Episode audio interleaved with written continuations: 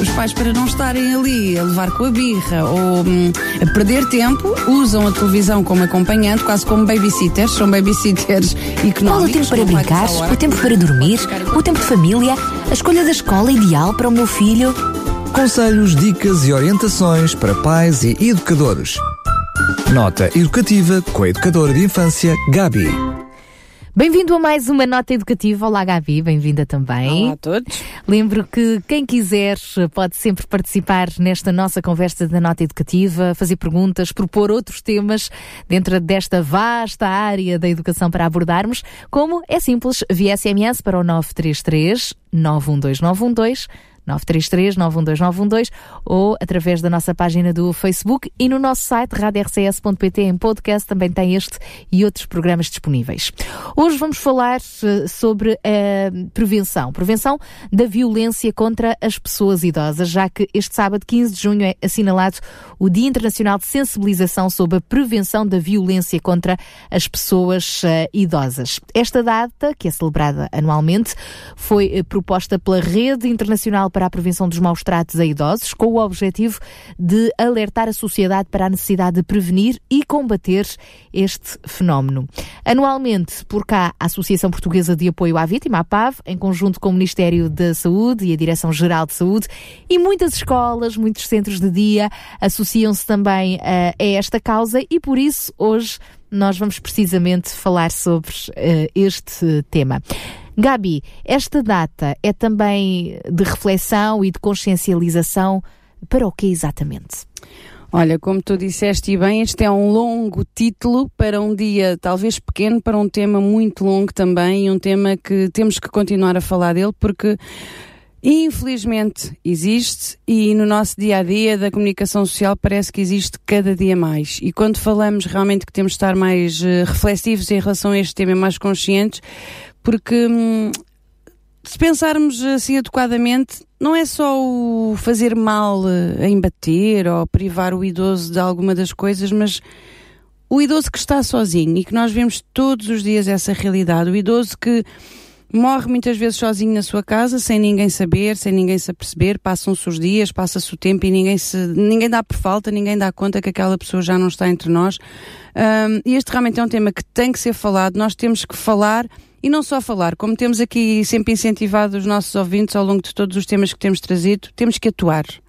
Uh, porque infelizmente a nossa população cada vez está mais idosa, não é? Somos dos países com uma população mais idosa da Europa e esta realidade parece que se vem instalar.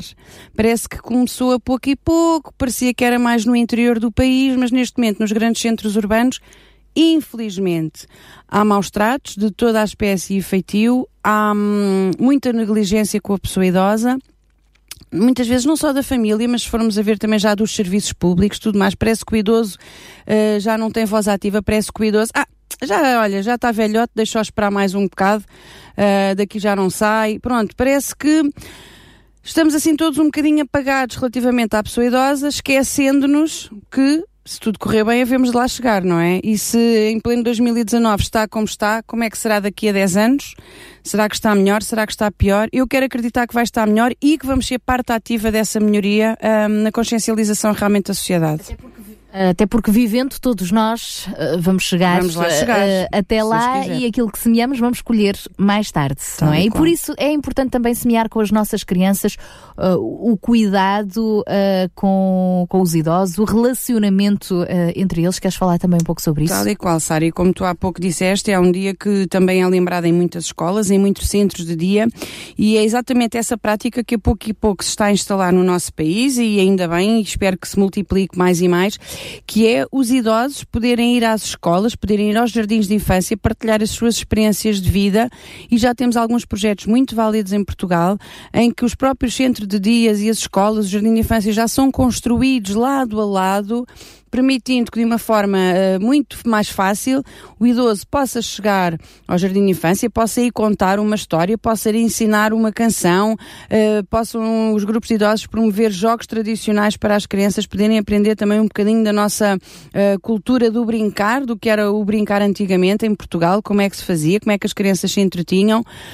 muitas vezes as idosas também já conseguem fazer ateliês de tricô, de crochê, de bordados porque as crianças gostam de aprender coisas diferentes, gostam de saber como se faz, as crianças são curiosas e esta proximidade física permite realmente uh, desenvolver atividades que de outra maneira é mais complicado. Por outro lado, o centro de dia, estando perto da escola, também permite que a criança vá ao centro de dia, veja como é que o idoso passa a sua manhã, passa a sua tarde, que atividades é que eles gostam de fazer. Própria, os próprios grupos de crianças podem preparar com as suas educadoras. Nós fazíamos muito isso na nossa escola, de irmos visitar os idosos e os idosos idosos virem nos visitar a nós um, com canções, com pecinhas de teatro, com sessões de anedotas, de magia. Nós tentávamos fazer tudo para que a criança pudesse aproximar-se do idoso e vice-versa.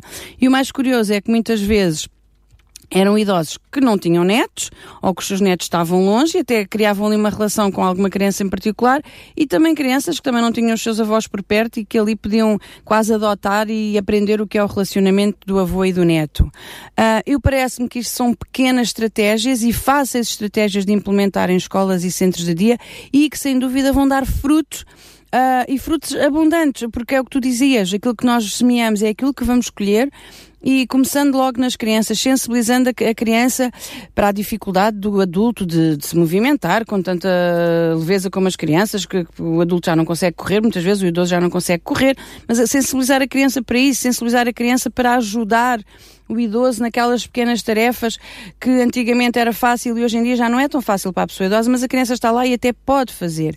Eu parece-me realmente que são formas fáceis uh, e até de nós sensibilizarmos toda a população para uma, uma coisa que que parece-me que é bastante importante, que são os direitos da pessoa idosa. Uh, em 2010 houve uma proposta de uma carta com 10 direitos para a pessoa idosa, que eu espero que entretanto já estamos em 2019 tenha sido aprovada. Eu não consegui encontrar informação disso através da internet, mas espero que já tenha sido aprovada. E nós, trabalhando o tema da pessoa idosa com a criança, podemos logo desde cedo ir implementando no seu coração e na sua prática diária esses direitos. Não é? Como, tal como a criança tem direitos, que nós falámos já aqui em dois programas anteriores, o, a pessoa idosa também tem esses direitos. Nós uh, já, já falámos também, é provável que voltemos a este tema do relacionamento entre avós Sim. e netos, porque em julho, no dia 26 de julho, é o dia dos, dos avós. portanto prometemos que vamos voltar a este, a este tema, uh, mas ainda a propósito, uh, como é que no dia a dia este relacionamento avós e netos se pode delinear? Como é que os avós podem ser uma mais-valia na educação dos netos, sem substituir os pais, ainda que em muitas situações, e graças a Deus por isso, acabam por substituir substituir, uhum. porque às vezes a ausência dos pais chama os avós sim. para a linha da frente, não é? Uh, e ao mesmo tempo, como é que os netos podem uh, contribuir para uma velhice mais rica, mais saudável para com os seus avós? Como tu dizes e bem, Sara, uh, em muitas famílias os avós continuam a ser um suporte, não é? Muito, muito forte em termos de estrutura e de funcionalidade do dia a dia. Há muitos avós a irem buscar as crianças à escola, um, há muitos avós a ajudarem com a roupa, a ajudarem com as refeições. Graças a Deus, por quem tem ainda esses avós ativos e que estão disponíveis realmente, porque outra realidade que nós vemos é que os avós trabalham cada vez até mais tarde, não é? Outras e, vezes estão muito longe, geograficamente. Vezes, exatamente, estão muito longe. E outras vezes já, já partiram. E outras vezes já, infelizmente, já, não, já é uma figura que já não existe na família, não sei da família. Mas aqueles que têm realmente uh, deem graças a Deus e aproveitem o facto de os terem. Mas há uma coisa que eu queria chamar aqui a atenção. Eu, uh, na minha prática pedagógica, durante muitos anos, o que eu vi foi um pouco de falta de respeito do neto para com os avós. Porque os avós, lá está, dizemos que os pais educam e que os avós estragam, não é? Costumamos uh, dizer isto por uh, brincadeira, mas acaba por uma, ter uma certa verdade, que é o, o, idoso, por vezes, o avô, a avó facilitam tanto à criança, apaparicam tanto a criança, que deixa de haver ali um certo limite.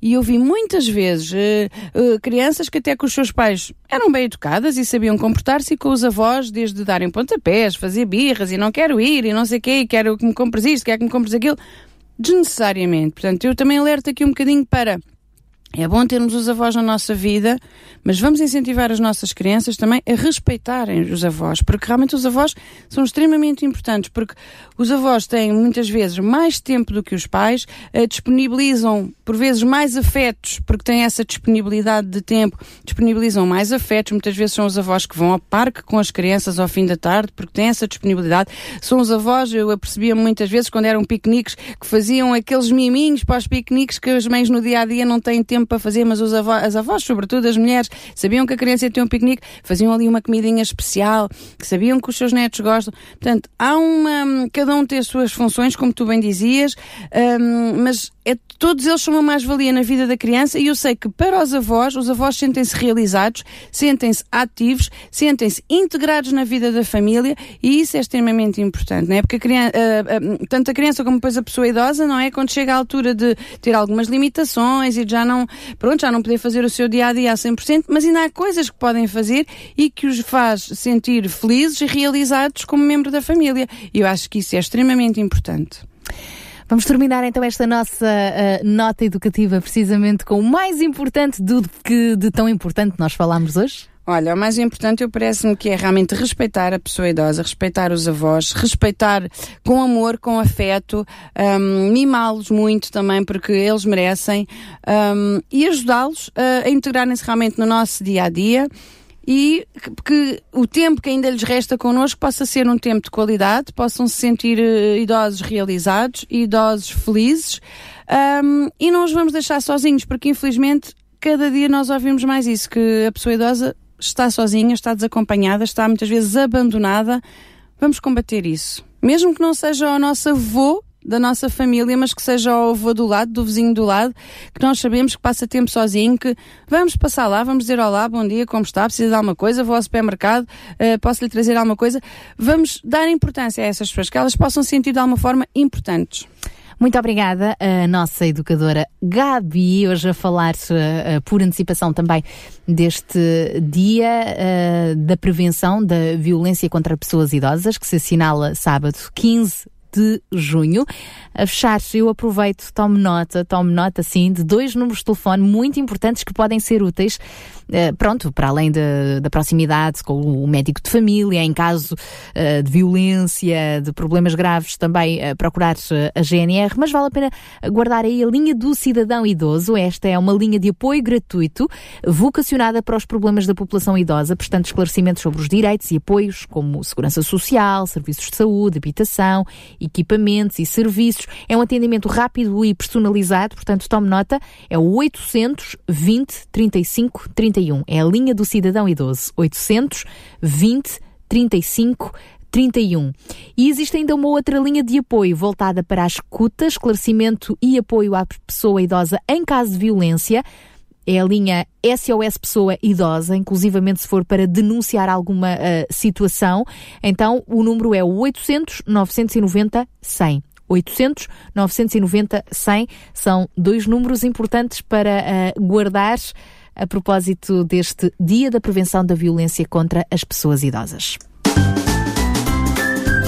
Conselhos, dicas e orientações para pais e educadores. Nota educativa com a educadora de infância, Gabi.